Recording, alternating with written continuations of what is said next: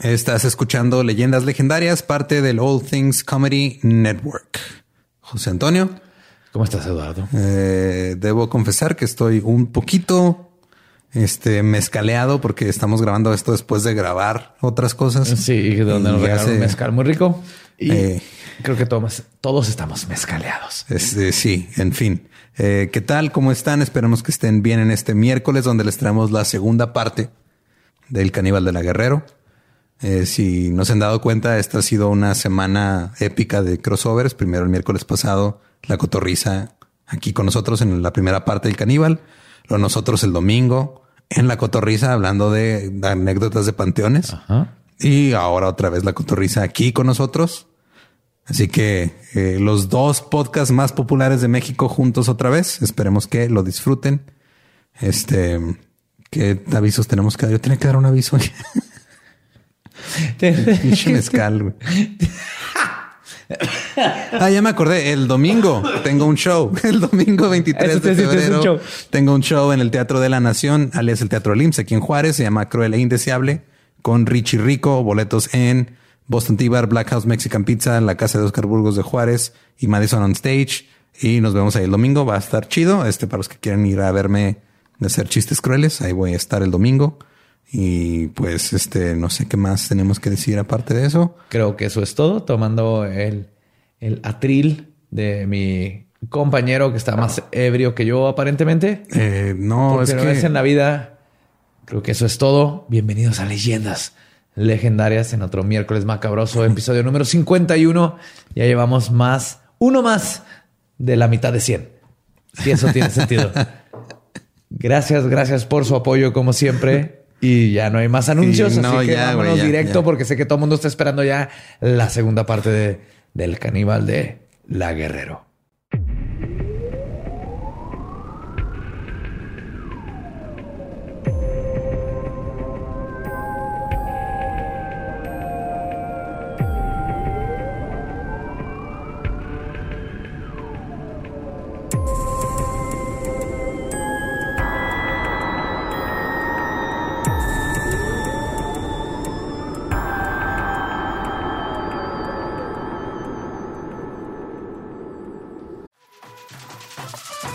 We got a bunch of fries, of course, because when you're Mickey D's, you got to get fries. Delicious. Frank wanted to stay and, and hang out in the McDonald's play place. Um, yeah, it was fun in there. Was, I was like, no, that's for kids, Frank. Then he what got stuck you on the slide, and we were like, Frank, we got to get back to set. we got back in time, guys. We got back in time. Oh, yeah. McDonald's. Everyone has an order. Go get yours today. Ooh, ooh.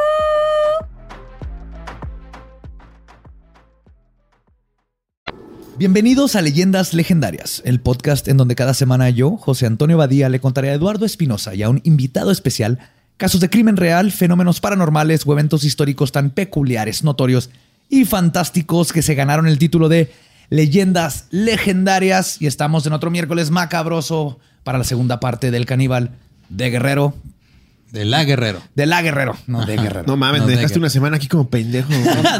la pasamos muy bien. ¿Qué va a pasar? Aguantamos. Aquí están Slobo y Ricardo. Jay. como siempre me acompaña Eduardo Espinosa. ¿Cómo están, caballeros? ¿Todos bien? Todos bien. Emocionados de esta segunda parte. Sí. Todavía me acuerdo de la semana pasada. Slobo, de hecho, estaba de este lado y yo allá. Sí, güey, pero fue tanto lo que esperamos que dijimos, ya hay que cambiarnos de lugar por lo menos. Sí, sí, sí. Hay que, hay que mover esas sillas.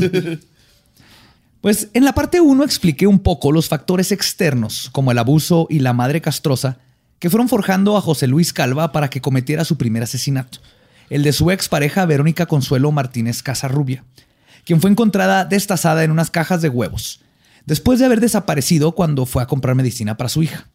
Y como es común con este tipo de psicópatas, la primera vez rara vez es la última. Y por lo contrario, solo hace. La primera vez, rara vez es la primera vez. Más poeta que calva. Eh, te estaba pegando, te estaba pegando. Y por lo contrario, solo hace que adquieran una nueva parafilia, que pierdan el miedo, que en realidad en los psicópatas el miedo no lo experimentan como los demás. El miedo, al igual que otras emociones, están incompletas, son superficiales y un factor cognitivo. Por lo tanto, estas emociones crecen, carecen de la carga tumultuosa que el miedo traería a una persona normal y que una persona normal trataría de evitarlo. Para un psicópata como José Luis, el llenar estas emociones superficiales. No, no, tú no. ¿Es el mi otro. tocayo? José Luis. No tocayo, güey. Sí. Verga. Este, eh, para José Luis, el llenar estas José Luis emociones. Calvas Lobotsky. Mira, todo, todo coincide. José Luis y la José. Luis Calvo y así. Ya ahorita me dices, se fue a poner el pelo. Y yo, no mames, soy yo, güey. Ahorita me pasa el contacto, ¿no? Por. Te lo paso, te lo paso. Con razón el güey arrancaba, arrancaba pelos de cráneo, güey. Pues se lo quería pegar. Con la boca. el- Babita y ¡pup! Pues para él, para un psicópata como José Luis, llenar estas emociones superficiales necesita algo más espectacular. Y la búsqueda para eso lo llevaría a convertirse en el caníbal de la guerrero, el caníbal poeta o el caníbal seductor, que son los nombres que le pusieron en el periódico, pichi prensa Sí, claro, amarillista hasta la chingada. Sí. El, can- el caníbal. Es que es lo mismo. Les ponen nombres que se escuchan acá mamones y luego se emocionan, güey. Sí, los hacen rockstars, tal cual. De hecho, por eso le estoy diciendo todo este tiempo Calva, para que la gente lo recuerde como Calva, Porque todos odiamos a los calvos. Y porque le cagaba, güey. No, porque él mismo se cambió el nombre. En sus libros se ponía este José Luis Peluda. José Luis Cepeda, se quitaba el, el apellido del papá. Esta es mi forma de también chingarlo desde acá. Vamos a aco- a acordarnos de él como calva que le cagaba. Hay dos cosas que nadie puede explicar. La primera es que la policía no estuviera tras la pista de José Luis. Eso sí se puede explicar. es México, güey. Sí. Segunda. Porque México. Estaban comiendo carnitas. Segunda es que siguiera consiguiendo parejas. Ok, Sí, esta no me puede explicar. Ricardo, por favor. De, de... De conseguir parejas ¿Cómo parejas? Este, Pues mira, eh, no ver focos rojos de ningún tipo. Ser daltónico, güey. es lo que está diciendo. Daltónico en el amor. Dal- daltónico emocional. Ajá, daltonismo emocional. Es daltonismo emocional. No vi los focos rojos. Rojo, verde se ven igual. En agosto del 2006 conoció a Olga Lidia, una profesora de inglés de 23 años de edad que conoció mientras trabajaba como gerente de ventas en una escuela en Ecatepec. O sea, le tienes que vender a la gente la idea de que vaya a una escuela en Ecatepec o que es un gerente de ventas en una escuela. No sé, güey, pues ¿qué es lo que dice este güey? ¿Cansado de fumar foco? ¿No quieres seguir con el legado familiar de ser ojalatero? Aprende un nuevo oficio.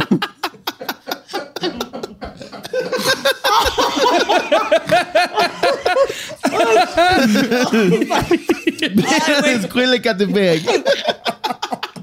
y sale un testimonio. Sí, yo era mecánico. Hasta conocí es, es, Escuecatepec. Mi vida cambió por completo. Ah, ahora, Ahora soy ah, plomero. soy plomero y en mi, en mi tiempo libre eh, cambio herraduras de caballo Ahora me drogo, pero adentro de un salón. con clase. Ahora fumo poco, pero de LED. Ahora ya todo lo revisa Miss Lupita. Ay, güey. En su declaración ante el ministerio, spoiler alert, este sobrevivió esta, esta novia que les estoy platicando.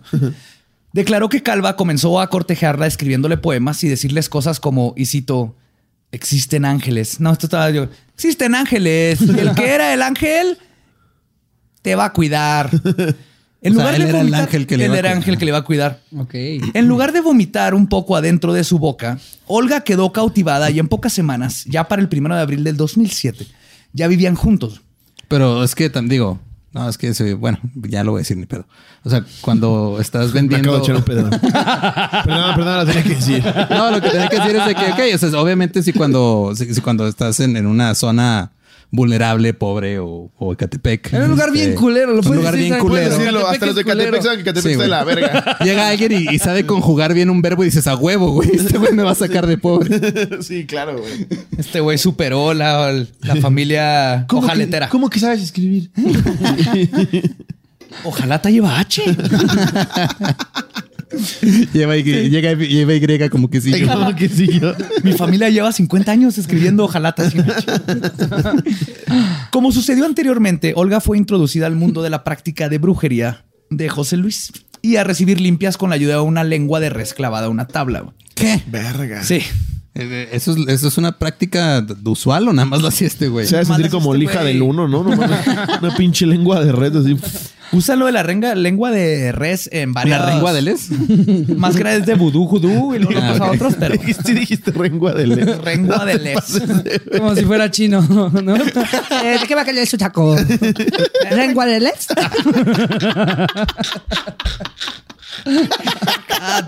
Ay, alos, más alos, más alos, más alos y lengua leles. Claro que sí. Ojalá. ta. Ojalá. También se dio cuenta que las limpias no eran solo para ella, ya que Calva tenía una obsesión por la limpieza corporal. Se le lavaba los genitales y cito, Con la lengua de la red. antes de tener relaciones sexuales, después, antes de dormir y llegando al departamento. Además, constantemente hacía ritos espirituales, actos de brujería para limpiar mi alma y mi espíritu y así estar cerca del creador. Pero, o sea, si se la estaba lavando de neta o se la estaba lavando como yo decía que me la estaba lavando No, en la no, él sí se adolescencia? lavaba A, a tenía una 200 obsesión. kilómetros por hora. ya para acabar rápido. Vámonos.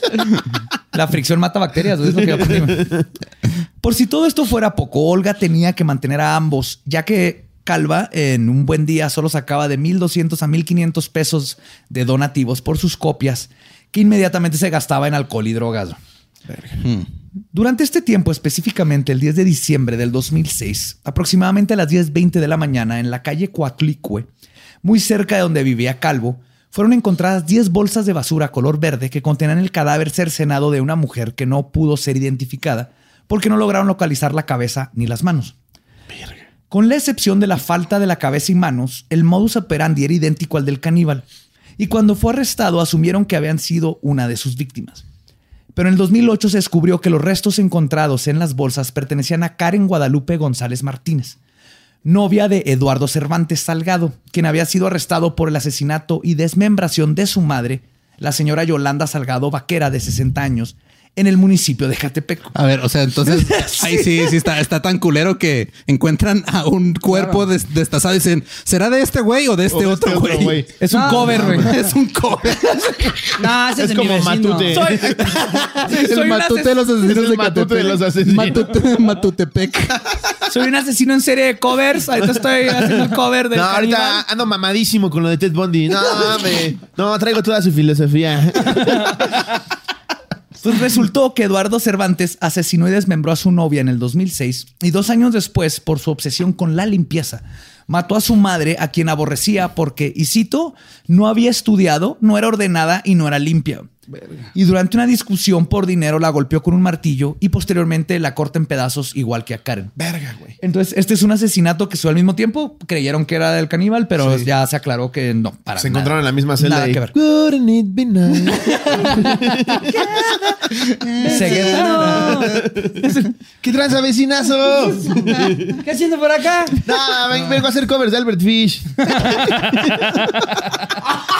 ¿Traes agujas? Por el culo, ¿no? El 16 de julio del 2007, Olga decidió que ya había tenido suficiente y se regresó a vivir con su madre. Calva explica mejor por qué lo dejaron. Y cito, me argumentó que los motivos fueron mis celos excesivos, mi estado posesivo, mi fanatismo y mis prácticas de brujería, mi gusto por ver películas pornográficas y de zoofilia. Como que aquí ya agarró la onda, pero Sí. no lo siento muy arrepentido. Sí, no, no, como que más y lo presumía. Sí. Sí. Pero Calva es un bohemio hombre de pasión y poeta, así que no se quedó con las manos cruzadas. Y cito, la busqué, no quiso regresar. Le pedí una cita de intimidad, no aceptó. Después me fue imposible contactarla. Olga no tuvo idea de lo cerca que estuvo de convertirse en una de sus víctimas. De hecho, durante la relación, el caníbal se cree que fue cuando asesinó a su segunda víctima. No se le pudo comprobar este crimen a Calva, pero la evidencia es la siguiente. Tres meses antes de que Olga lo dejara, en abril de 2007, José Luis había entablado una relación con una sexo servidora que hasta ahora solo se le conoce como la jarocha o la costeña. No sé si es la jarocha por cuando dicen la jarocha o, O la era- costeña porque tenía chile. porque- sí. Sí. Algo- O sea, algo- los dos apodos, sí, güey. ¡Ay! ¡Sí es cierto! Sí, te, hace- sí te llevan a pensar que tenía chile a huevo. La jarocha o la costeña, no mames, sí, güey. O, ta- o- o también le decían el vergudo. O, o también conocida como el vato que se viste mujer. Sí, Nancy el vergudo. Nancy el vergudo. Quien trabajaba en el eje central y que además tenía el perfil de las víctimas del caníbal, edad- la edad, madre soltera y fisionomía similar a las demás. Varios testigos confirmaron haberlo visto entrar en por lo menos un par de ocasiones al departamento de la jarocha. Además de que más testigos afirmaron que ella fue a visitarlo al café internet Deja Vu, donde presentaba sus monólogos y obras. No mames. Sí, No mames, tenía más permiso. Por eso güey está frustrado con la vida. O sea, su, su, su pasión, su carrera, ir al de Yabu, güey, a hacer presentaciones Al en un café internet, Un güey. ciber. En la madrugada del 9 de abril descubren dos bolsas de basura negras en la calle del el Lerdo en la delegación Cuauhtémoc. Dentro de ellas estaba el cuerpo mutilado de una mujer. En las extremidades pudieron identificar tres tatuajes. Aunque el asesino había intentado borrarlo cortando con una cegueta, se podía apreciar que eran uno de haces de, de la baraja, la leyenda Lado Sur 915 y el nombre Omar, con los cuales pudieron identificar positivamente al cadáver como el de la jarocha. Ahora, ah, sobre este crimen, que oficialmente dijeron que era del caníbal, pero como no se lo pudieron comprobar, así se quedó. Pero vi las fotos de la autopsia y nada que ver, más que nada porque tiene cabeza, no le cortó la cabeza. Y no se lo comió. No, y espérense, tiene cort- su primer crimen desmembró como se debe en la en las este Disección. No, en las ¿cómo se llaman? Los codos, hombros, Ah, eh, articulaciones. en las articulaciones, así es como lo hace un carnicero, porque es más fácil. Sí, claro. La jarocha le cortaron los brazos a la mitad del antebrazo, las piernas a la mitad del fémur. ¿Saben lo difícil que es cortar un fémur humano? Y el, pito, fue- y el pito nomás 3 centímetros. Yo espero que tú tampoco sepas, güey.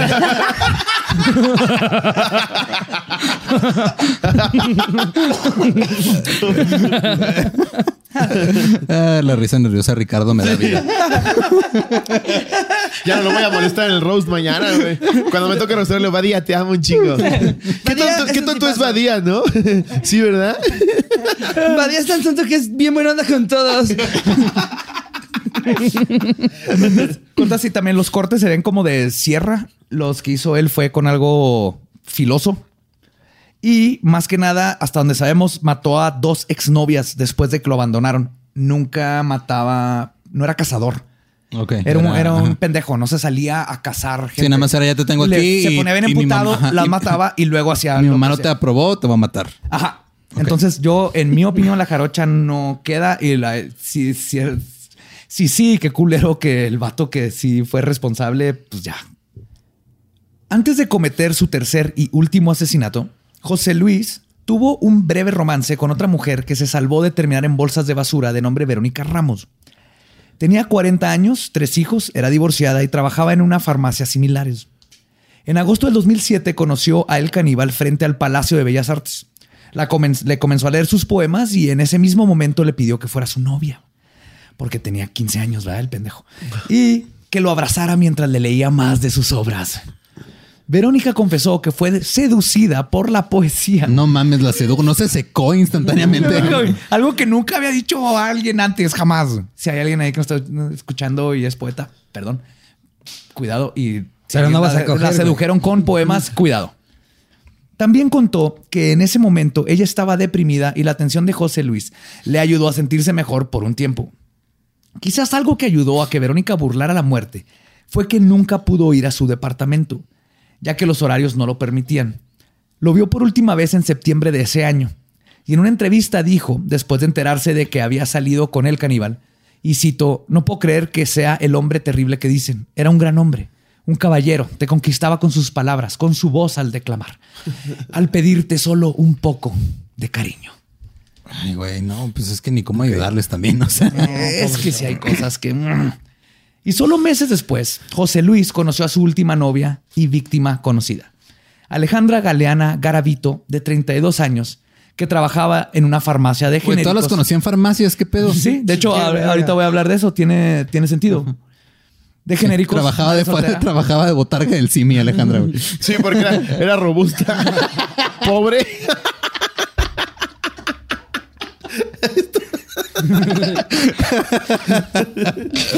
Ay.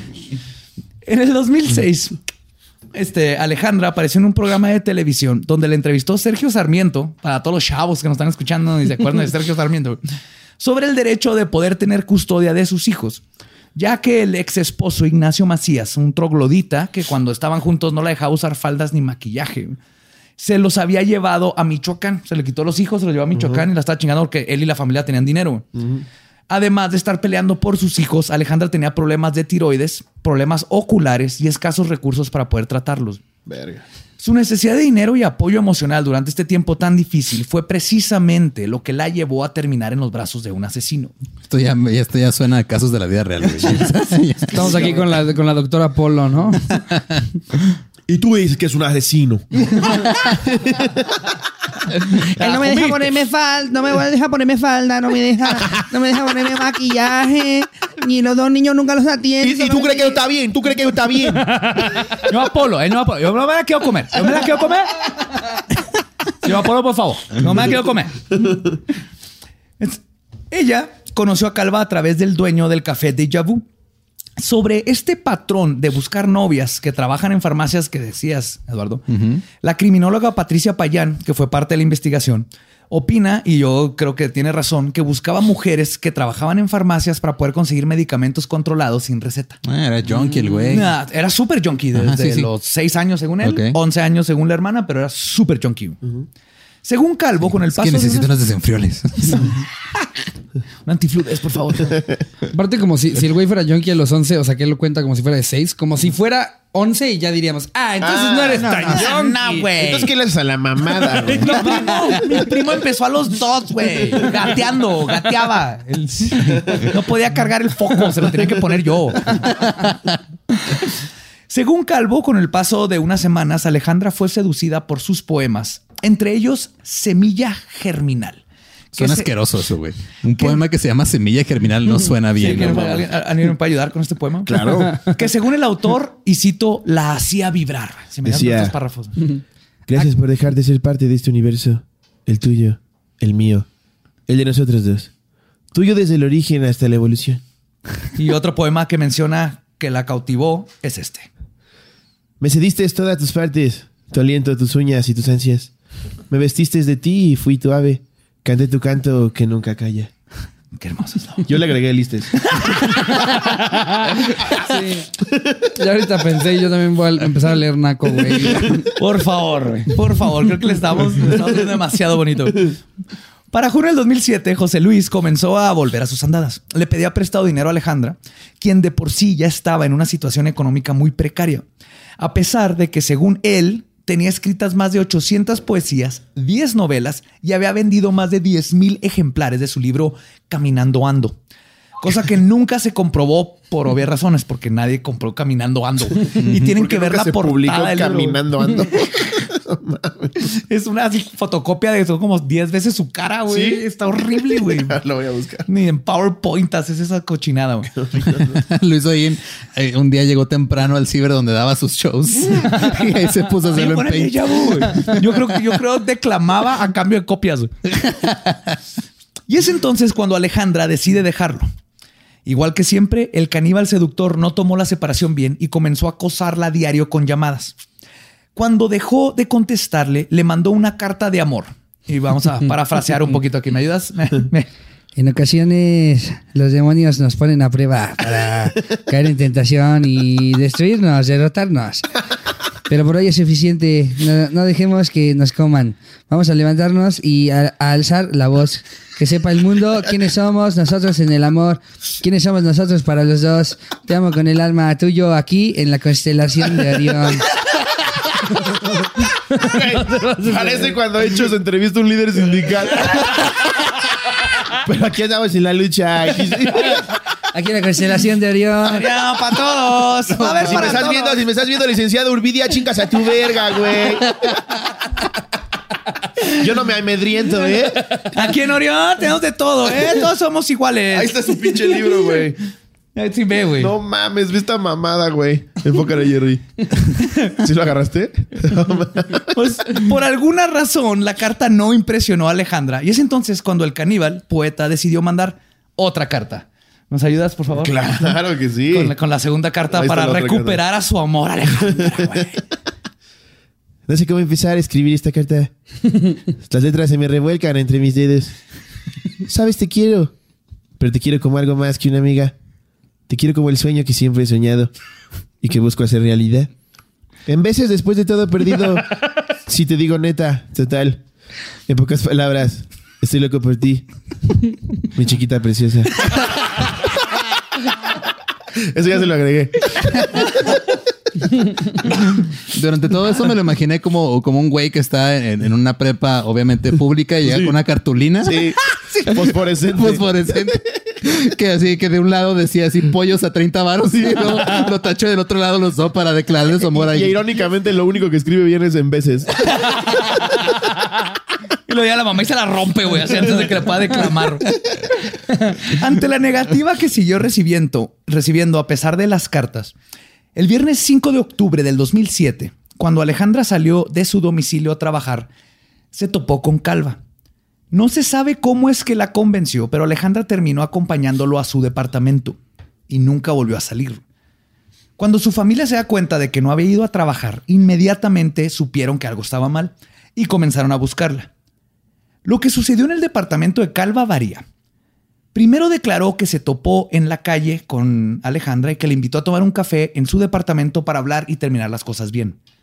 Cuando le insistió que volvieran, ella comenzó a desesperarse, lo golpeó y le gritó. Y él al querer detenerla, la abrazó.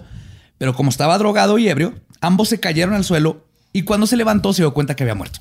Sí. Llegaron los peritos. Causa de muerte. No, la abrazó muy fuerte. Muerte por tropezo. Estábamos, jugando, estábamos jugando y en veces cae Se cae. y se murió. Y cayó con el occipito y se pegó en la. Allá. No mames. Ah, si hasta le íbamos a mandar ahí caramba, pero. pero, pero sentimos feo porque sí se murió el chavo. Sí le dije a Alan Thatcher, ahí me lo censuras. Pero no, nunca lo pusieron. Después declaró que no se cayeron, sino que en su estado alterado la intentó calmar ahorcándola. Ya, relájate. Relájate, te disparo.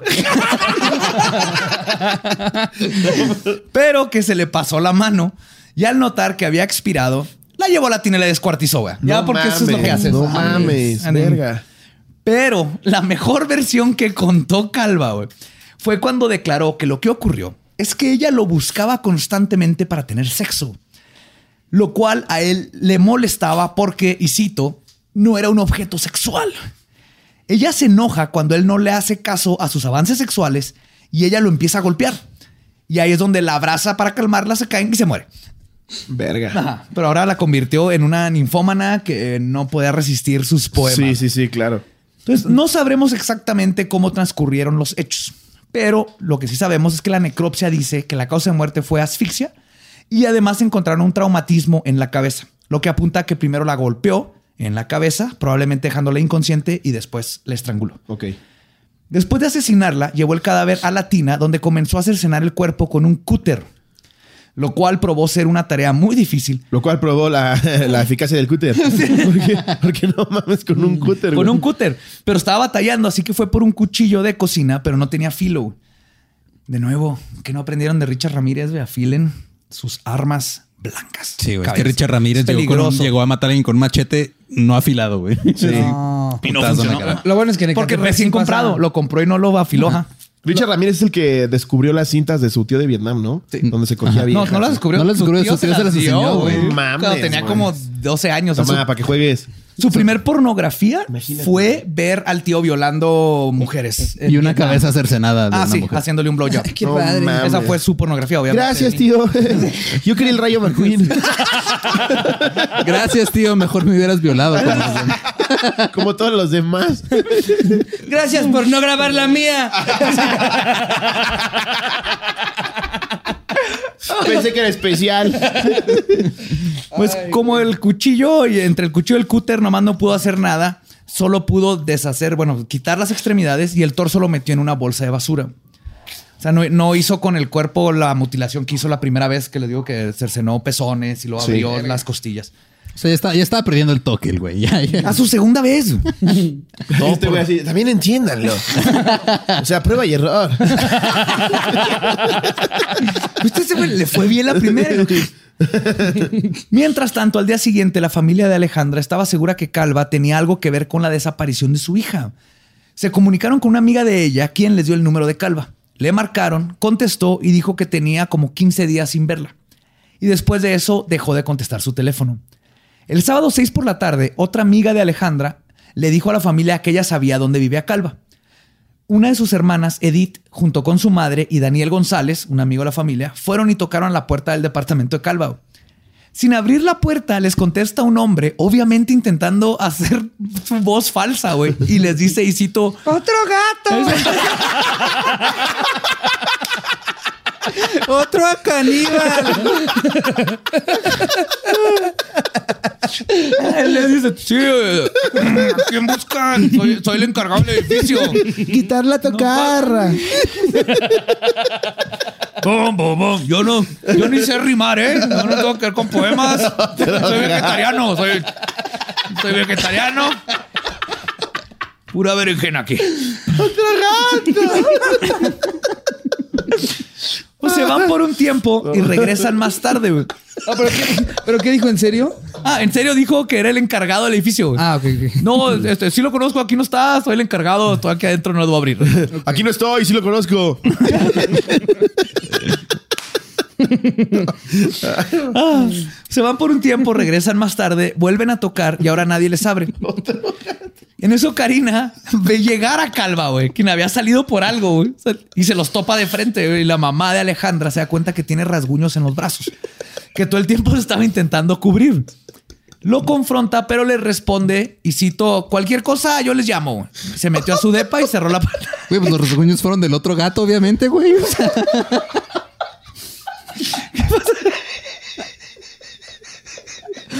Lo vos que le va a dar un aneurisma aquí, güey.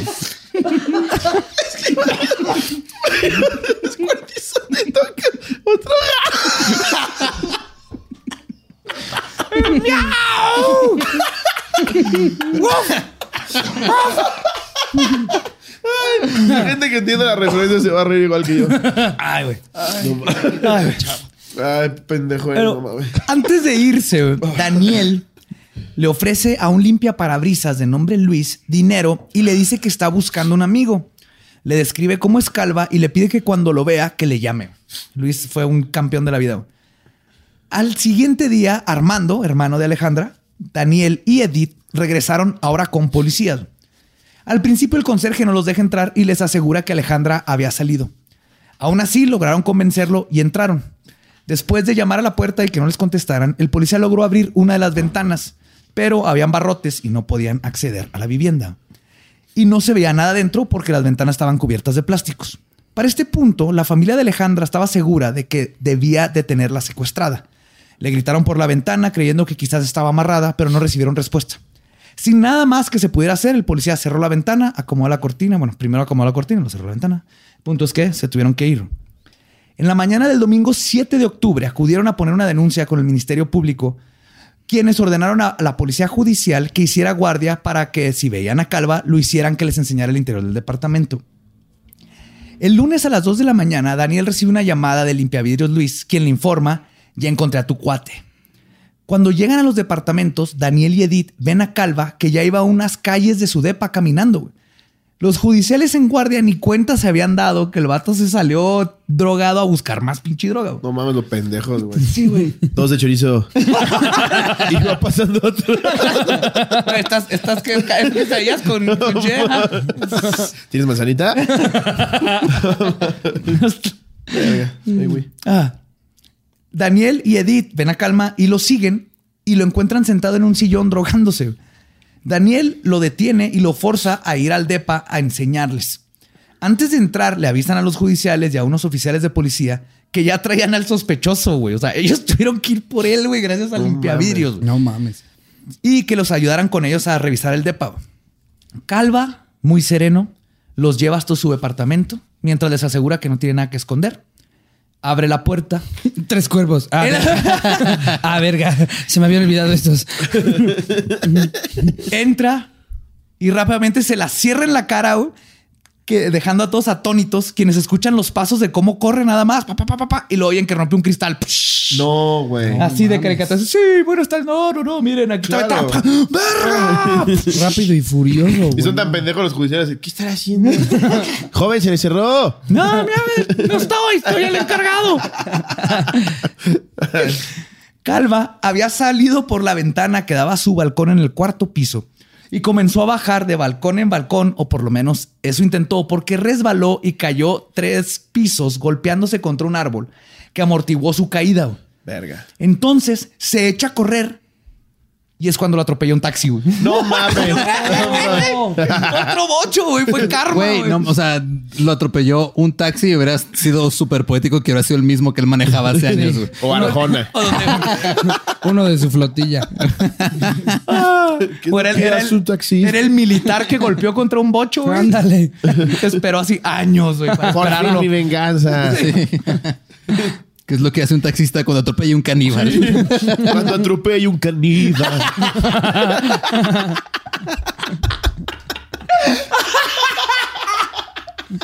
Eran las 10 de la noche, cercenaba una chava. Le cortó los pezones, los puso. Se comió su panocha. Con sal y orégano. Y orégano.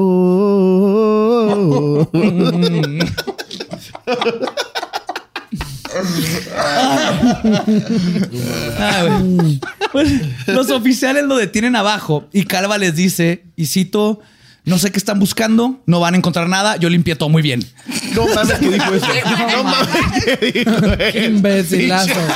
Qué imbécil. Busquen en todos lados menos en el refri. Y si, y si hay una mujer muerta, es el encargado del edificio que andaba en mi depa ayer. Pregúntele a esa señora. Sí, clarito lo escuchó. ¡Otro gato! Ya ves, ya ves. No era yo. Yo limpié todo.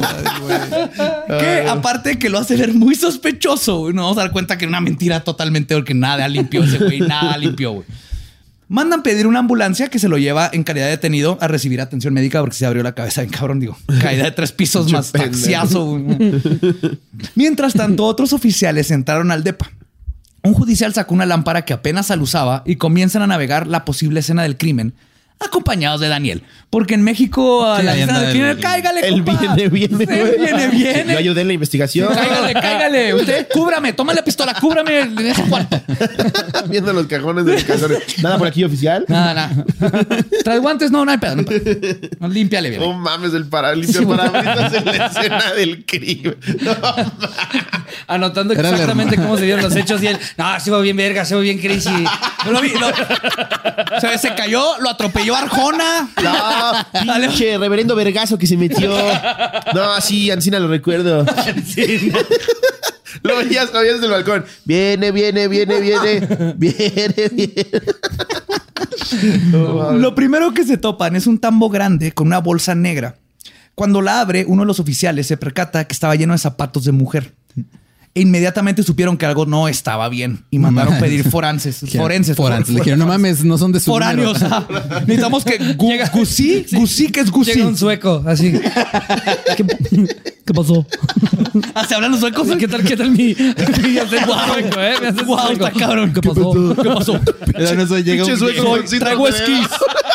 Traigo esquís, me gusta la nieve, soy güero, sueco. Y traigo un, y traigo un griego. ese es- Llega el griego y dice, ¿qué pasó? Me gusta la filosofía y, el- y las ensaladas. Inventé la ensalada. Pinche sueco con down. ¿Qué pasó? ¿Eres de Suecia? Ujú. ¿Y qué, Compruébalo. traes- Soy de Suecia. ¿Y qué trajiste de Suecia? Un cromosoma de más. ¿Qué trajiste de? Motela. Mucha motela. Un esquí nomás. Se llama snowboard. Esquí grueso. Un esquí muy, muy gordo. En lo que arriban, siguen explorando el dilapidado y oscuro departamento. Y es cuando notan dentro de un closet una bolsa de basura que goteaba sangre y despedía un mal olor. Era el torso de Alejandra. O sea, lo metió en una bolsa de basura y lo puso así en el closet. El closet ni puertas tenía. güey. Nomás lo puso así abajo de sus verga, sacos. Un judicial salió a la calle y le, le dice a Edith, a la hermana de Alejandra, y cito, encontramos a tu hermana. Ella le dice, que bueno, vayan a sacarla. Sí, y entonces el pero judicial le se entera dice, por partes. Güey, le dice, y cito, güey. Ah, no, está muerta. No mames. Ya hasta la estaban cortando. mames. ¿Qué? No, no mames. viene, viene, me consta la verga, eh, pinche olor culero, culero, culero. Como pucha, así culero. Oye, el judicial. ¡Ey! Su hermana está bien. Bien cocida. Sí, te gusta. Es fría su hermana. Ah, se crea, está muerta. No mames, güey, solo en México, no te Sí. pases de verga. Ahí viene su hermana.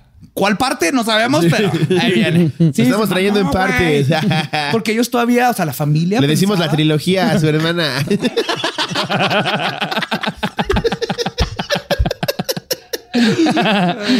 No No, mames. está en culero que imagínate. De hecho, viene, viene, ah, son bien cábula. ¿Puedo ir a otra escena de crimen? Sí, a huevo, güey, jálate. Me la estoy pasando verguísima. No, está verguísima, verguísima.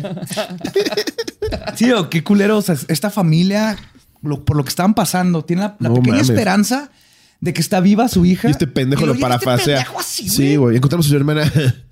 Y de hecho, Dos el- noticias, bueno, tres.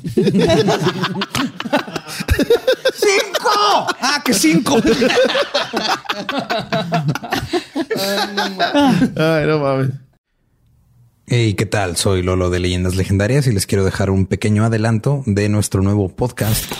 Estás escuchando El Dollop, parte de All Things Comedy Network. Este es un podcast de historia americana en el que cada semana yo, Eduardo Espinosa, le contaré un suceso histórico americano a mi amigo José Antonio Badía, que no tiene idea de qué se va a Ok, lo bueno es que el tema. No, lo bueno es que nada más te trabas cuando lees, ¿verdad? Sí, O sí, sí. No, no cuando voy a decir una línea que he dicho ya como cuatro o cinco veces.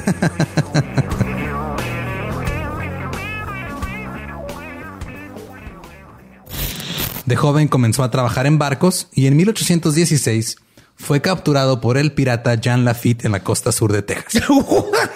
Güey, ese será mi sueño. Ok, top uno, que me secuestren este, extraterrestres. Número dos, tiene que ser que me secuestren piratas. Estén pendientes y suscríbanse a El Dollop. A la escena arribó la Oye, güey, es bien macabro el policía, güey. Saca una mano de la hermana con el pulgar así, todo en orden. Ah, se crea. Soy yo.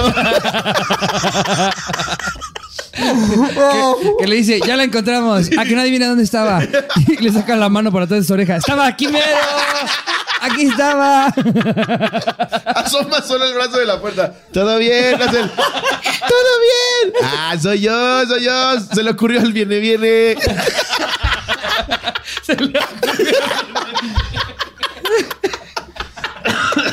¡Ey, ey, ey, ey, ey! El que se parece a su hermana a Lego. El que viene en partes.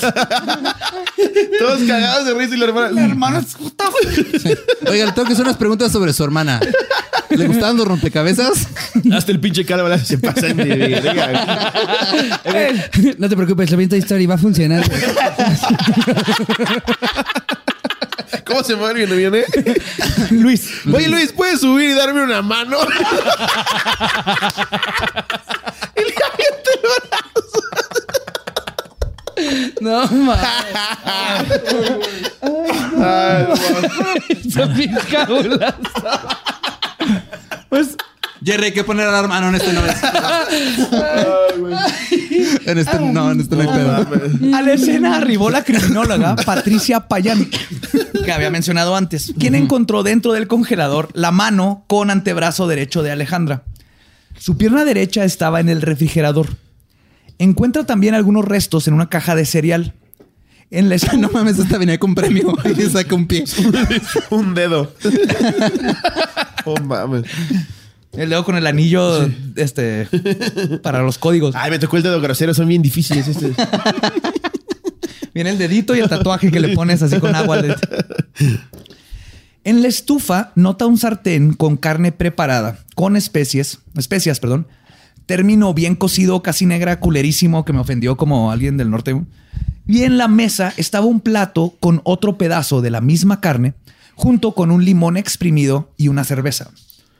También encontraron una cuna y ropa de bebé, que habían sido regalos de la mamá de Calva para sus nietas en el 97. güey. No mames. Entonces se quedó con la cuna. Y a mí se me hace que la cuna y eso el bebé no tenía que ver con sus hijas, tenía que ver con la mamá Ajá. y como que su- Como de tenerla ahí, ¿no? tenerla ahí y, y representaba su infancia, y la- Sí. pero bien enfermo, tener la cuna ahí. Además, encontraron la droga yumbina. Entonces, yumbina tuve que googlear porque no sabía cuál es. Es, es- es- es- comúnmente se utiliza de broma de le das yumbina, como que la droga si te la violas. La yumbina Sí, no es un violar. date. Es un Es- date qué rape. broma Te- tan También culera. sirve para Te apliqué una broma. De broma. Mañana te va a arder el ano.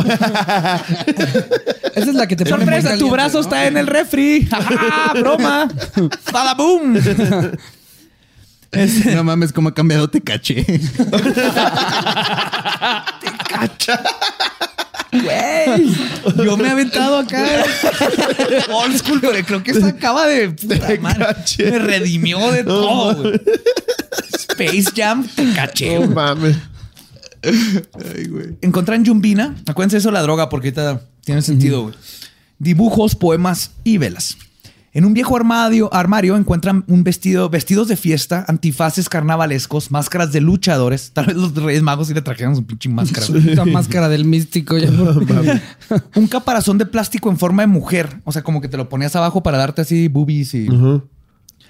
y películas de terror. Obviamente entre esas estaba Hostal 1 y 2, les digo que. Claro. Además de que encontraron cuatro sirios, dos negros y dos rojos, oraciones de mandatos y no podían faltar sus carta- cartas astrales, porque este es el tipo de persona que tiene su carta astral mames. junto con sus sirios.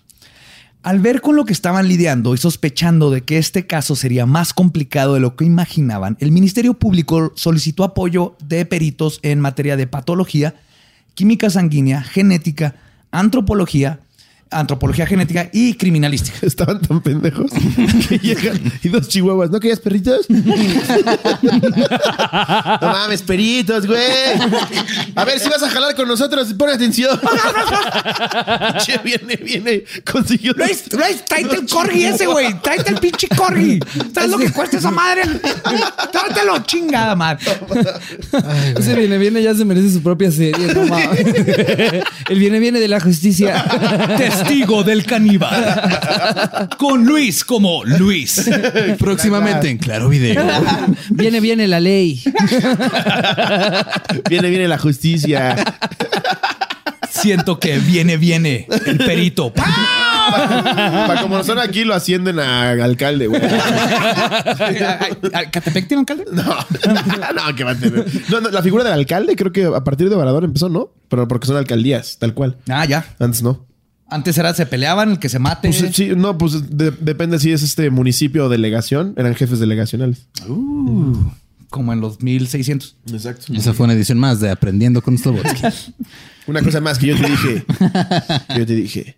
Pues el estudio psicológico de Calva arrojó que era un hombre con un coeficiente intelectual promedio, nada especial, y que tenía la capacidad de reconocer entre el bien y el mal. El estudio inmunocromatográfico de los fragmentos No de mames que no te trabaste con inmunocromatográfico, pero que esté foráneos en vez de forense.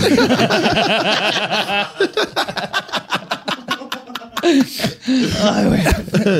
Los fragmentos de tejido encontrados en, en... Ok. El primero que se queje, aquí es donde hago mi stand, se dice el sartén es masculino y no lo voy, no hay por el mundo que me diga decirle la sartén. No, no, no. Ah, es, es el el sartén. sartén. No, y así no. le vamos a decir aquí. La y es sartén. el sartén. ¿Qué, Sí. qué sigue? ¿Cabello? A cabello. Entonces les voy a decir el sartén por si alguien le iba a brincar. Es el sartén y así lo voy a decir. Ok. El sartén confirmó que se trataba de fibras musculares estriadas humanas. O sea, sabemos que es carne humana la que estaba en el sartén y en su plato. Y tenía estrías porque le gustaban robustas. Sí. Y pobres. No, ten- no tenían para operarse las varices. Ay, no mames. Qué horrible eres, Jerry. Llega a pone, hacer ese tipo de me pone cosas, un prompter ahí con todas las mamadas, güey. Además de que encontraron sangre de Alejandra en un cordón de cortina, el cual muy probablemente fue la que utilizó Calva para ahorcarla. Porque se acuerdan que la estranguló, La era- estranguló con- la golpeó y la ahorcó con un cordón. Sobre la carne humana, la hermana de Calva dice en una entrevista para el canal de televisión azteca que todo es falso, que ella entró al departamento después de que quitaron los sellos y encontró una pierna de pavo y que eso es lo que estaba en el sartén. Pero yo, como les he dicho, soy del norte y el pavo no se ve así. Vean las fotos, no se ve así cuando lo hacen sartén. Nunca. Er- Se ve negro, güey. Parece que dejaste tocino de más. Los pavos Así no tienen, los, O sea, pavos pero no- nunca- los pavos no tienen pulgares para Nunca salió. Ah, cabrón, ¿y esta oreja de pavo? ¿Dónde se pintan las uñas del pavo? ¿En Cucu y Guille? Oye, pero nunca comprobaron que era un pavo. No, no, comprobaron que era carne humana. Ah, ok. Sí, sí, se hicieron Él el, nomás dijo que era pavo por, pues, nomás porque... se hicieron el estudio Era inmunocromatográfico. para vomitar.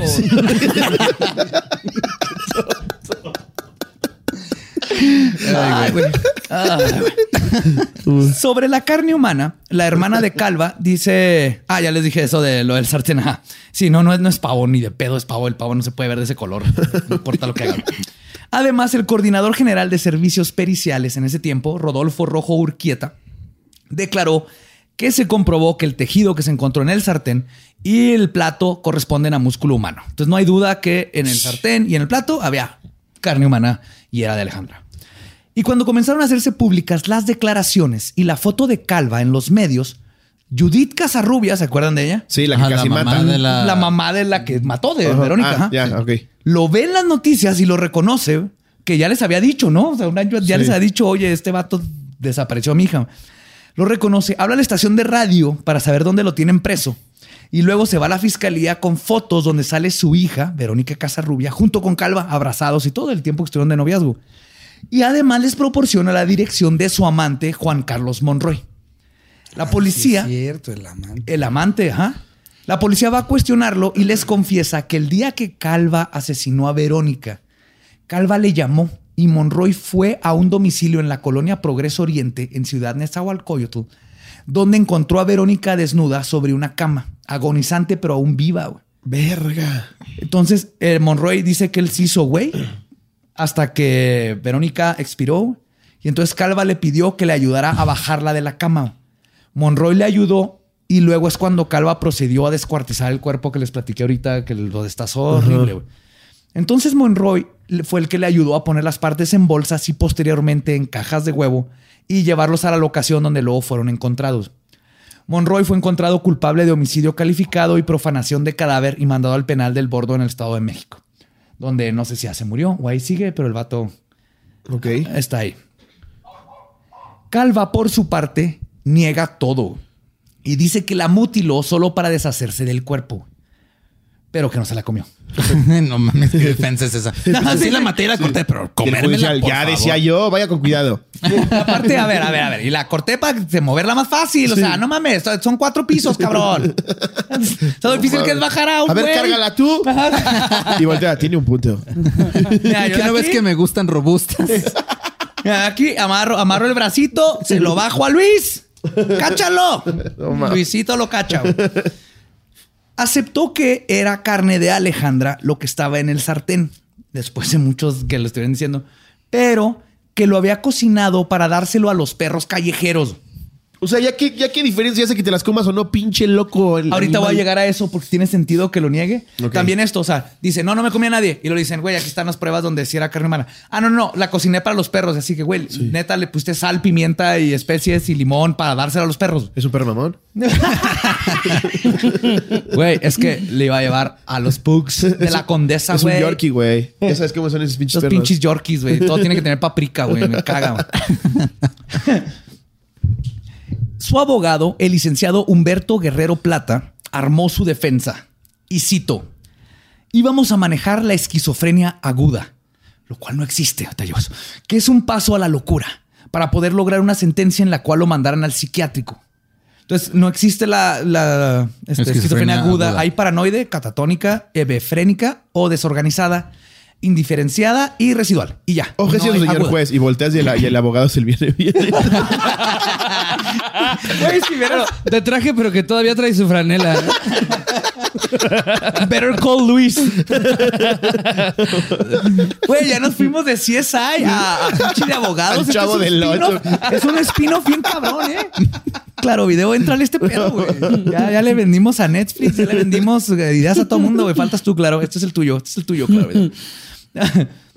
Pero Ya que se le había hecho los exámenes psicológicos que comprobaban que estaba cuerdo, la defensa de locura no funcionó y Calva estaba por recibir 50 años de cárcel mínimo. En lo que se daba su juicio, fue mandado al reclusorio preventivo Oriente. En una ocasión en el reclusorio, Cava pidió, y cito, quiero hablar con mi mami, No mames. quien se negó a tomar la llamada y solo dijo, él se metió en eso, que él se salga. La respeto ahí, Pues pero es tu culpa, señora. Si todavía está viva, pendeja. es tu culpa. Si no le habías roto su cochecito cuando era niño. Eso es todo, güey. Todo fue en ese momento. Todo ese pinche desmadre que te habrías Está ahorrado. rompiendo mujeres porque representan el cochecito de su infancia. Sí, exacto. Y se las come porque él comía coches de chiquito. Ay, güey. No mames, pasamos de así Bienvenidos a su podcast de filosófica bien cabrona. Comía juguetes. Dentro del penal, los otros reos le hacían bullying diciéndole cosas como, y cito, a ver, caníbal, cómete esta. No y cómeme, cómeme. No. Sí, Ya, no te voy a hacer vegetariano. Toma Las tu penumbras de tu indiferencia sostienen mi sabiduría. Ah, chica tu verga. Mi ano sano rebosa. Chíngate, verga. En una ocasión en el reclusorio le cambió a un reo un poema que le hizo a su esposa por una arrachera, güey. Sí, güey. ¿Qué verga con el poder de sus poemas, No sé, güey, no sé qué está pasando. Entonces, Qué preciosísimo escribes, güey. ¿Qué está pasando? Toma mi arrachera. Y que dice que también cambia, este, cambiaba así poemas por poquito dinero y droga ahí en la cárcel. No O mames. sea, de alguna manera es uno de los poetas más exitosos de la historia. güey. Exactamente, güey, viéndolo de cierto sentido. Edgar Allan Poe alguna vez cambió una arrachera? No. En tu cara, pendejo. Jamás, güey. Jamás. Octavio Paz se queda pendejo. Mucho corazón palpitante, pero ¿dónde está tu arrachera, pendejo? Ay, vio el poema en lugar de Nevermore. ¡Viene, viene! viene". Llegaba Luis a su puerta y decía, ¡Viene, viene! ¡Viene, viene! Y se escuchaba cómo Luis tocaba pa, pa, pa, pa, pa, pa. ¡Viene, viene! Pero por sus adicciones rápidamente incurrió en varias deudas por la cocaína que compraba dentro de la cárcel. Su hermana Fabiola era la única que hablaba con él e incluso por un tiempo le daba dinero para que pagara. Lo que Calva había dicho que eran extorsionadores en la cárcel. O sea, le decía a la hermana, ah, me están extorsionando, dame dinero pero era para comprar droga. güey". Hasta que su hermana un día decidió no darle más dinero. La última vez que habló con él fue cuando le marcó para decirle que el custodio lo estaba golpeando y que necesitaba más dinero. Tres días después, el martes 11 de diciembre, un día antes de que se llevara a cabo el primer careo entre los familiares de Alejandra y Calva, los custodios se percataron de que no se había presentado al pase de lista a las 7 de la mañana. Cuando van a revisar su celda, lo encuentran colgado con su propio cinturón en los No. barrotes de su celda. Uno, ¿en qué puta cárcel del mundo te dejan tener cinturón? sí, güey? no. Eso es súper básico, güey. Se lo quita siempre. A mí me metieron al bote por estar en un rave, me quitaron mi cinturón y las cintas de mis zapatos. Pues sí, güey. ¿Cómo no estás? en Bueno, una- cabrón. Estamos escuchando de un güey que violó a una niña de 8 años y le dieron 3 años en su casa. Ah, sí, sí, no sea, mames. con que no te dejen tu cinturón. Los- básica- básicamente lo sentenciaron a ver todas las series que le faltaba ver de Netflix. güey. Sí, güey. No, y ni siquiera tengo que estar en su casa, pero bueno. Lo pusieron a ver el especial de Manon y dijo, me cuelgo a la verga". A la verga. Savage. Es que el del cojo nunca lo encontró. Empezó el rock. Ay, güey. Oh, shit. Ay, no. Bueno, ya. Pues, su aparente suicidio deja mucho por esclarecer. Por un lado, se encontró un escrito en la bolsa trasera de su pantalón que decía: A ver. Mientras mi mente viaja donde tú estás, mi padre grita otra vez. Que me malgaste mi futuro y se. Dice, entonces el caníbal al verse rodeado decidió tomar el camino más fácil. Así de esta forma iba a ser eh, más sencillo iniciar su nueva vida con su muerte. Iba a buscar a su madre en otras dimensiones, porque aquel que no tiene madre carece del origen fin. ¡Fin, güey! Puso fin. ¡Fin, güey! Puso fin. Nos vemos pronto, hasta luego. Que estén bien. Fin. Bye. To be, to be continued. Ah, no va. Nunca acaba. fin, síguenme en TikTok. Arroba el caníbal. Con doble L porque el caníbal solo ya estaba ocupado. Postdata, qué culero huele aquí. Hashtag monchis.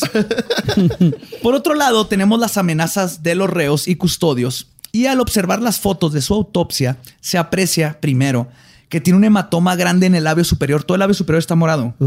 Quizás por ser amordazado. Sí, como si le, hubiera- si le hubieran puesto un trapo en la boca para que no gritara, crearía eso. Entonces Uy. raro, eso no es algo de... O sea que lo colgaron. probablemente... Le aplicaron, le aplicaron Jeffrey Epstein. Ajá, eso fue lo, lo Jeffrey Epstein.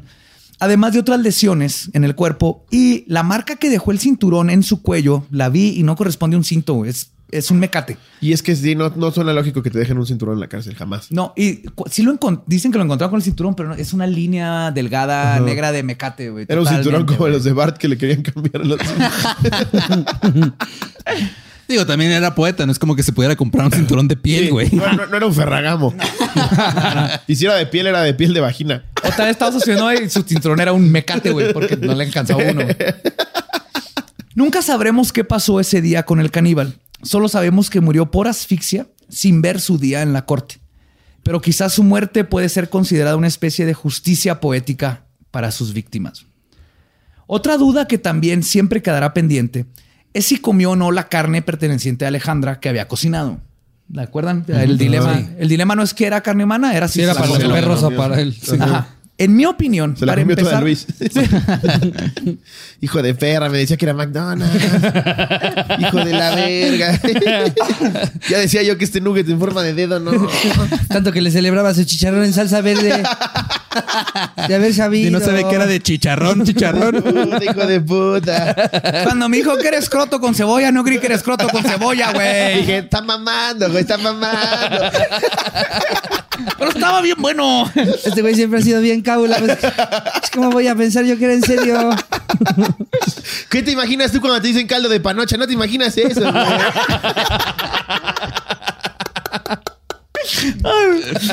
Pues, en mi opinión sobre este dilema, para, para empezar, Calva queda perfectamente con el perfil de un caníbal. Según otro artículo de Psychology Today, la mayoría de los caníbales son solitarios extremos. No tienen amigos y están amargados por eso.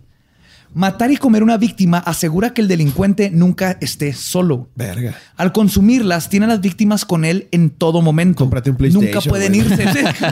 Pero es lo mismo que pasaba con Dahmer y es eso, es de posesión, no Sí. es de. No, Dahmer no Dahmer and. Dahmer. Güey, hubiera sido una película súper diferente que fuera Dumb y Dumb Dumber. and Dahmer. Dumb and Dahmer. Sí, Jim Carrey y Jeffrey Dahmer. Güey, Quiero ver eso. Jeffrey Dahmer también se los comía, ¿no? Sí se los llegó a comer. Sí, Pero- era por lo mismo. Ya, ya vendrá el de Dahmer, y- pero Dahmer se los comía para que no lo dejaran. Era gay, ¿no? Sí, era, era gay en tiempo en donde no era correcto ser gay y aparte Y donde no era correcto matar gente. nunca ha sido correcto. ajá. Pero aparte, él, eh, pues nunca, nunca tuvo la habilidad de, de hacer amigos. Sí. de Ni de salir del closet, gente. porque nunca lo reconoció No podía tal. salir del closet y entonces cuando conocía a, gente, a, a novios, que los consideraba novios, los mataba y se los comía, pero para que no lo dejaran. Sí. De hecho, se los comía al último, era el último recurso. Se tenía que poner pedísimo, drogarse. No mames. Y luego trataba de drogarlos para que estuvieran como zombies. Y al final se arrepentía. Ay, los hubiera amarrado. Se le morían. se le morían y pues bueno, saca la salsa inglesa y todo eso. Pero ese era el último. No mames. Sí, Dahmer es algo, es, aparte es muy especial ese caso porque sus papás lo trataron a toda madre, no tiene Sí, ninguna de las patologías. Sí. Ya llegaremos a él. Pero en lo que les estaba diciendo, todas estas cosas ayudan al caníbal a mantener un sentido de control sobre su vida, güey, al consumir a estas personas. Para sí mismo, cree que ha demostrado dominio sobre el otro ser humano. La víctima ahora es parte de él, como un trofeo. Esto es intoxicante y lo impulsa a hacerlo nuevamente. Y todo esto conecta perfectamente con todo lo que hizo este este güey, que yo creo que nomás fue esas dos veces. Y creo que la segunda vez es cuando comió. No sé de la primera, pero en la segunda como que ya dijo, ok, esta, esta no me va a dejar, me la voy a comer y me- menos me va a dejar. Además, me la voy a comer y menos me va a dejar. Ok. ¿no? Me va a dejar una indigestión. tal pero vez. no me va a dejar. Además coincide con su modus operandi el factor de que no son tan comunes los asesinos que cazan a sus víctimas y luego las devoran. Sí, Calva era desorganizado e impulsivo, al igual que la mayoría de los caníbales. Ok. Sí, eh, Ted Bundy no era caníbal. Sí, nada más iba y, Iba y él era cazaba. él le Ajá. gustaba cazar. No, de hecho, Ted Bundy las enamoraba cabrón. Sí. Y le gustaba la cacería. Y sin poemas. Sí, exacto. Nada, nada más poema. se llama su cara preciosa y vámonos. Pinche cachazo y al Volkswagen, órale, a chingar a su madre. El doctor Eric Hickey, profesor de psicología forense de la Universidad de Walden, menciona que, y cito, los caníbales casi nunca son verdaderos psicópatas que tienen problemas para establecer conexiones significativas con otros seres humanos. en general, tienden a desarrollar apegos extremos con las personas y sufren de una alta necesidad de ser queridos y baja autoestima. Debido a que los caníbales pueden tener vínculos emocionales, las muertes de su víctima suelen ser rápidas y quieren evitar el dolor a otra persona. No están interesados en el sufrimiento de sus víctimas, como lo estaba Ted Bundy, por ejemplo. No buscan el sadismo, simplemente quieren acceder al cuerpo. Además, el canibalismo suele ser un acto sexual. Y vimos que este vato estaba obsesionado con la sexualidad. Vimos que lo- las mataba en, en el momento y no las hacía sufrir, fue a ahorcar. Y cito de nuevo. Cada vez que los asesinos comen a otras personas, están representando una fantasía sobre las relaciones y la intimidad. Comienzan a experimentar fantasías sexuales sobre voyurismo, luego necrofilia, y mientras fantasean, exploran ese comportamiento. Por lo general no se van de... Estas personas no saltan de matar a comer. Comienzan a ver a la gente dormir, luego las empiezan a drogar. ¿Se acuerdan del Yobombi o cómo se llama? De la de. Yombima. Yo, Bombi. Luego quieren estar con alguien que esté enterrado o inconsciente. Yo Bombi, mami. Bombi, mami. Drogándote de amor.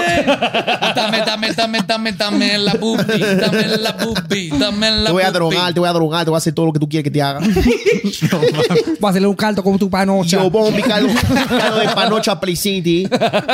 Yo Bombi. panoche en su jugo. Yo ponme- Yo Bombi. Yumbina. Y salen los dos. Pues Próximamente en el medio tiempo del Super Bowl. Yo Bombi. Calva cuenta con el perfil perfecto para un caníbal, lo que hace cada vez más probable que sí haya consumido por lo menos la carne de Alejandra, aunque lo haya negado. Quizás, y esta es también mi teoría de lo que habías preguntado, porque por su narcisismo, ya en prisión encontró que no era muy romántica la idea de ser antropófago y decidió cambiar su historia. Dijo que era antropólogo. Sí, o sea, está en la casa, así como que, ay, güey, ya no estoy tan. Ya, No, te confundiste. Ay, güey, sí está culero comerte a alguien, ¿no? Soy antropólogo. Yo los huesos ya los encuentro. Antropomaster, güey. O sea, pófago. Y. Pero aún hay un dato más que creo que apunta a que, en mi opinión, definitivamente incursionó en el canibalismo. ¿Recuerdan a su exnovia Anel? Sí. En una entrevista menciona que Calvo, y cito, no podía comer carne si no le podía, le ponía limón.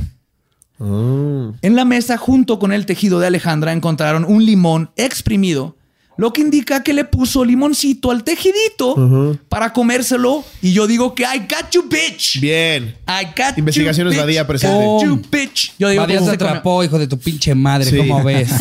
Ya está. Viene, viene la justicia. Era un caníbal, era un imbécil y el, pues justicia poética que Justicia ya se fue. poética. Sí. Y esta fue la historia del caníbal de la Guerrero. Uf, qué Chulada. historión, güey. Cada vez que leo tus investigaciones me siento bien mal de nuestra- las nuestras. Las nuestras. Persona come caca en zoológico. Sí. Gorila se mete el dedo en su fundido y se lo huele. Y no le pone limón. Y no le ponen. Güey, creo que me ofendí más de que le ponen limón a la carne. Sí, si la carne está bien preparada, no tienes por qué poner limón. No tienes por qué ponerle nada. Así es. La carne con limón Sal, es bien naca. Discúlpenme, discúlpenme, pero eso es muy naco. Sí. Perdón, Ah, pero sí. Pues muchísimas gracias por estar con nosotros. Sí, eh, gracias, por la invitación. Episodio Un placer. 50. Si durante 51. toda la mitad del show vieron que me estaba muriendo, tenía una alergia horrible, Horrible. pero sigo vivo. Pero salió el John Bimbo. Salió John Bimbo y ya todo bien. Me dieron John Bimbo. John Bimbo. Mm, la chichi. Mm, mm, mm. Gracias, amigos. Guácala, güey. Pero bueno, Se pues llama sigan- reggaetón, ¿eh? Respeta. Es un estilo de música. pues sigan a, a La Cotorriza en todos lados. Ahí andamos, chavos. Arroba la cotorriza en todos lados. Grupo de Facebook Los Cotorros. Nuevas fechas. Tenemos giras por tu ciudad. Suscríbanse al contenido premium. La neta, yo, yo estoy ahí. Está bien, verga. Ay, gracias. Qué chido, güey. Gracias por darnos tu dinero. Sí, pero na- na- nada más el, el más bajo. No, el del medio es el mejor. y pues a nosotros nos pueden seguir en todos lados como arroba leyendas podcast. Yo soy arroba ningún Eduardo. Él es arroba Ricardo me dijo. Él es arroba Slobotsky. Ah, yo voy a decir el Tú mío. eres Dijiste de arroba Elba Diablo. todos. Así es. Bien, va diablo. Y pues nuestro podcast ha terminado. Podemos irnos a pistear. Esto fue palabra de Belzebub. Que Lucifer los ilumine. Los amo. Abracadabra. Nos escuchamos y vemos el próximo miércoles macabroso. Adiós, Jerry. Bye, Jerry. Este es el final más Ciudad de México del mundo. Rico. Está... No, güey, Casi no se notó que grabaron acá, güey. Cuando grabamos con. El primero que grabamos con Alex, estaba pasando la basura, güey. No es la misma señora, vea la que hace eso.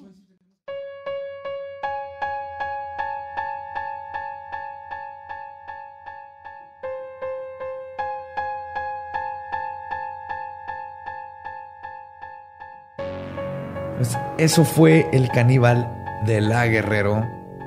Otro ejemplo más, como vemos en México, de cómo necesitas o suerte o que maten a alguien importante para que la policía y las autoridades hagan algo al respecto. Yo creí que ibas a decir que necesitas limón para comer carne, pero No, nunca. No, no, no. Lo que se necesita es aprender de... Y lo estamos viendo ahorita en estos días, porque sigue pasando. El caníbal hace cuánto fue y Goyo hace cuánto fue.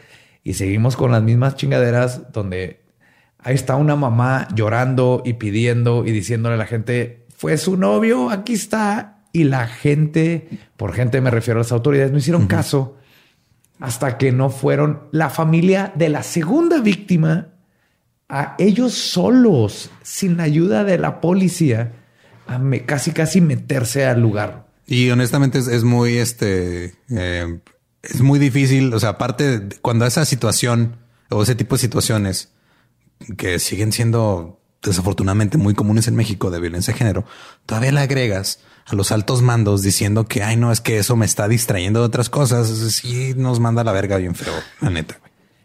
Y creo que ha sido así. el- hablamos de cortinas de humo a cada rato como un meme, como una broma, pero ya más que cortina de humo es una mamada. Es una mamada que siempre están diciendo, nos distraen, eh, no sabíamos, es que, ups, eh, cómo íbamos a suponer que esto estaba pasando cuando están las personas, las mujeres gritando y diciéndoles, güey, aquí está pasando esto y no se hace caso. Ajá, que arda todo. Ay, sí, ya que arda todo, güey. O sea, si es la única manera en la que va a haber atención, que arda todo. Claro, güey, tiene que arder. Las personas que están ardiendo y síganlo haciendo son nuestras mamás, nuestras abuelas, nuestras hijas, hermanas, novias, amigas. Tienen que hacer lo que tengan que hacer y las apoyamos y hay muchísima gente que está apoyando. Es lo que nos tenemos que dar cuenta. Son poquitos. Son poquitos los que están en contra de todo esto. La nueva revolución viene de la voz femenina, viene de esta revolución sin sangre de gritar y hacerla de pedo y no se detengan. Y mientras ustedes no se detengan, nosotros vamos a seguir ahí detrás apoyando. Y ya nos fuimos súper serios. Perdón, regresando a leyendas legendarias. Eduardo, tenemos la noticia del día. Hay noticias es que siento que esta semana no ha pasado nada relevante, güey. Siento ¿Tú que, siento que en- Nadie nos dijo nada. nadie nos ha dicho nada en- de en nada, Twitter, güey. No, en no, ningún lugar. Nada, güey. No, no, no, no han llegado 538 publicaciones al grupo sobre la misma noticia. ¿Y cuál es esa noticia, Eduardo? Pues la noticia es que Diego Santoy, el asesino de Cumbres, ganó un recurso para reabrir su caso. A cumplirse casi 14, bueno, primero el 14 de febrero fue cuando dieron las noticias, cosa súper irónica. porque- Qué irónico, sí. Pero este, pues el hombre que permanece preso, Diego Santoy, por el asesinato de los este, hermanos de su exnovia, Es cosa, ajá. Ajá, este logró abrir este o sea lo que logró fue que ah, como reabrir el caso para como Que se vuelva a traer testigos. sí van a volver a hacer los careos todo. van a volver a hacer porque tenía una, una condena de 138 años y ya ahorita esa condena se va a reevaluar este y, y, pues no, no es lo único que ha pasado en la familia de Santoy. También agarraron al hermano de Diego con drogas, Que eso, que eso no se me hace. con, o sea, con cristal. Agarraron al, al, al hermano de. Y de hecho, el güey ni siquiera le ponen, o sea, el, en, en el, en el encabezado de la noticia es detienen al hermano de Diego Santoy. O sea, ni Ah, siquiera no, no ponen sabemos su cómo nombre. se llama. Este, no, sí, sí sabemos cómo se llama, pero este. No, o sea, el encabezado. El encabezado, no, aparte en el encabezado dicen agarran al hermano de este güey por tener cristal y luego a media nota empiezan a explicar quién es Diego Santoy. que algo que Eh, digo, igual y les falta más comunicación entre ellos como hermanos, Porque tal vez el hermano de Diego solamente quería ir a visitar a su hermano a la cárcel y no le avisó Diego que ya iba a, a- a reabrir su caso y ahora No, yo- uno yo- va a salir y el otro va a entrar. Yo cuando vi esto, la verdad no se me hizo así de... Oh, wow. Yo sí lo veo como toda la familia de Santoy se destruyó después de lo que pasó. Claro, que también hay algo que hermano, algo que yo quiero o sea- aclarar. Este, cuando hicimos el episodio sobre Diego Santoy, eh, en ningún, creo que en ningún punto dijimos que era inocente. No, digamos que al- el- en el mejor de los casos es cómplice de que no hizo nada, Exacto. pero estuvo presente y de y al, yéndonos al punto más hardcore que fue que Erika hizo todo. Aún así, Diego estuvo ahí y no la detuvo. Creo que eso lo hicimos muy claro y yo, yo sea, hice aún muy si, claro. esa, si esa es la teoría de Diego, este Diego estuvo ahí mientras ella hacía todo, de todos modos sigue siendo cómplice. Sigue siendo cómplice. No es, o sea, no es inocente. Eh, creo que lo es que accesorio al crimen. No sé si así se diga aquí en México, pero el punto es de que no es inocente, de, no hizo absolutamente nada mal. Está muy bien que se reabre el caso porque tal vez lleguemos a alguna justicia donde ya se involucre a Erika, porque sabemos, aunque esté completamente mal, porque fue toda mi teoría y no soy criminólogo ni criminalista, pero los dos estuvieron ahí presentes ¿eh? y, sabemos que lo que sí no tiene sentido es que Erika no tuvo absolutamente nada que ver. Entonces está bien que se reabra el caso y si viviéramos en una película de Netflix o en Estados Unidos o en Europa, tal vez le caería ahí el peso de la ley. Probablemente no. Yo Ajá, creo que Erika no ni vive en. México y nomás lo que va a hacer es no volver. Y si está en México, ya se fue. Pero está bien que se abra y se, se vuelva a cuestionar todo lo que pasó, porque lo que sí manejamos en el caso es que estuvo muy mal investigado. Y que, como lo hemos dicho ya varias veces aquí en, en el podcast, este, lo- los protocolos que se siguen dentro del sistema judicial en México, lamentablemente nunca se llevan bien a cabo. Y esa es la razón por la que se pudo reabrir el caso, güey, porque según lo que dice aquí el Universal, es de que el fallo judicial de apelación es procedente, pues al comparecer Diego Santoy sin la asistencia de un defensor legal, se violó su derecho al debido proceso. Entonces, como se violó su derecho al debido proceso, al no tener un abogado, tienen que volverlo a hacer, güey. ¿Y por qué se tiene que, o sea, digo, sea para bien o para mal, se reabre el caso porque no se hicieron bien las cosas desde un principio? como se hace y si ven cualquier serie de crimen que no sea en México, ven estos procesos, ¿no? El primero es si te arrestan, te tienen que leer tus derechos, que es algo que también en México ya está. Y luego tienes derecho a tener un abogado. Entonces puedes decir, yo no voy a decir nada hasta que no esté mi abogado y tienes derecho a abogado. Eso también está en México. Todo este tipo de, de- de cositas del protocolo, cuando se rompen, tienes que o reabrir el caso o de plano se cae el caso completamente porque tú, aunque seas culpable, si no se cumplieron estos pasos del protocolo, se rompió con lo que es la ley. Entonces aquí está pasando y lo que hablábamos la vez pasada es lo mismo. Se hizo este sistema, nos estamos incorporando a un buen sistema de ley, pero nos están entrenando a ministeriales, a policías y a todas estas personas a que sepan cómo funciona y es donde la cagan. Por eso yo, oh my God, no tienen idea cuánta gente, cuántas eh, personas que están estudiando criminalística, criminalística y criminología mandan mensajes y yo tengo este, esta esperanza de que son la gente que va. Sí, güey, es que las sí es- nuevas personas que van a resolver, que van a seguir los protocolos, que van a empezar a cambiar el mundo. Y ustedes saben quiénes son, porque he platicado con todos ustedes, este, con mensajes. Ustedes son el futuro de México en todo lo que es el rubro de la criminología. Ojalá y sí, porque sí, se vuelve ridículo que eh, digo, en este, en este caso, tal vez pueda haber este algún fallo que aplique la justicia como se debe aplicar desde un principio. Pero hay muchos casos en los que por errores técnicos se, se tumban este, sentencias que sí estaban bien aplicadas. Eh, una cosa de lo que nos, nos decían de los, o sea, ya este, eh, los careos como tales ya no existen en el, en el sistema. eso no se hace en ningún lado. Ya no existen en, en- en el conforme al código penal actual.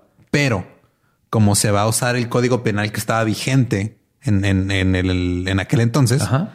O sea, como el caso entra dentro de ese código penal, se puede volver a revisar.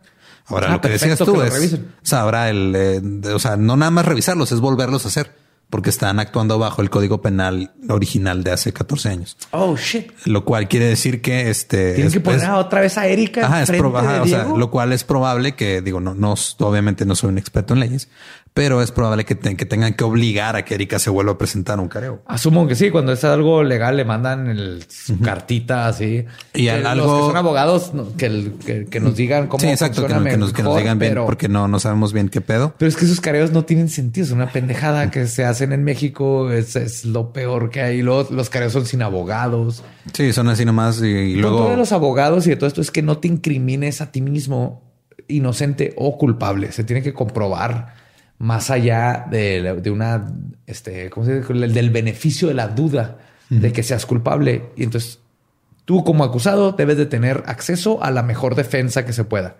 Y una vez es estar con tu abogado, no decir nada. ¿verdad? El que está acusando tiene los mismos derechos. Y lo ya se junta todo. En México eso de los careos es así. Vamos a poner todos los güeyes ahí que se griten de cosas Y a ver qué y a ver pasa. qué pasa. En fin, este también por ahí, nada más que no encuentro ahorita esa nota en específico, pero eh, en el episodio se habló de que eh, pues eran tanto los, el papá y la mamá eran Cómplices. mm, eh, no, eran este, ¿cómo se dice? Videntes y esas cosas. Astrólogos. Astrólogos. Esa madre. Aparentemente el, el papá eh, dijo que ya habían reencarnado hace tiempo los, los dos hermanitos. What? ¿El de los dos chihuahuas que traen ahora? ¿O No, no, que- este que él conocía a las familias, creo que de uno de los dos o los dos, no me acuerdo, es que no encuentro el, según yo lo había guardado, pero no lo guardé y aparte, como dijimos en el intro, ya estamos un poco ebrios. Pero este, eh, ¿Es en serio? Sí, es en serio, güey. El, el astrólogo dijo que ya habían, o sea, que era cercano a la familia donde ya el, el niño había, de este Eric, ya había reencarnado, o sea, su alma había entrado a la de otro niño que conocía al niño y que era cercano a la familia y que todo bien. Y pues, o sea, honestamente no sé qué pensar al respecto de eso, güey. O sea, Yo sí sé no, qué pensar, No, sé, o sea, no, no sé si es, digo, quiero, yo quisiera pensar que es como un, un, este, un mecanismo de, no sé si de defensa o de tratar de lidiar con algo eh, de una persona que sigue hasta la fecha con el dolor de haber perdido un hijo y que está diciendo sí, ya reencarnó en alguien y, y ya, o nada más está mamando. O sea, Está mamando de- y tratando de hacer dinero porque incluso, y ahí te va, señor papá, la reencarnación tarda de 6 a 7 años y esto es así de todas las culturas que hablan de reencarnación, esos son los ciclos. Pero ya pasaron 14 años del asesinato, Ah, sí. güey. Ya Entonces pudo- espero que le hayas atinado los 6 o 7 años. Pero también es, es muy poco probable que reencarne como el niño de una persona que ya conoces, ¿no? en México. Ajá. Ahí cerca de donde lo conoces. Sí, sí. No, aquí todo. Ok, no, no. Todo está mal, güey. Todo en está resumen, todo muy, está muy mal. Y lo único que podemos esperar es que si se reabre el caso, que las cosas se hagan bien.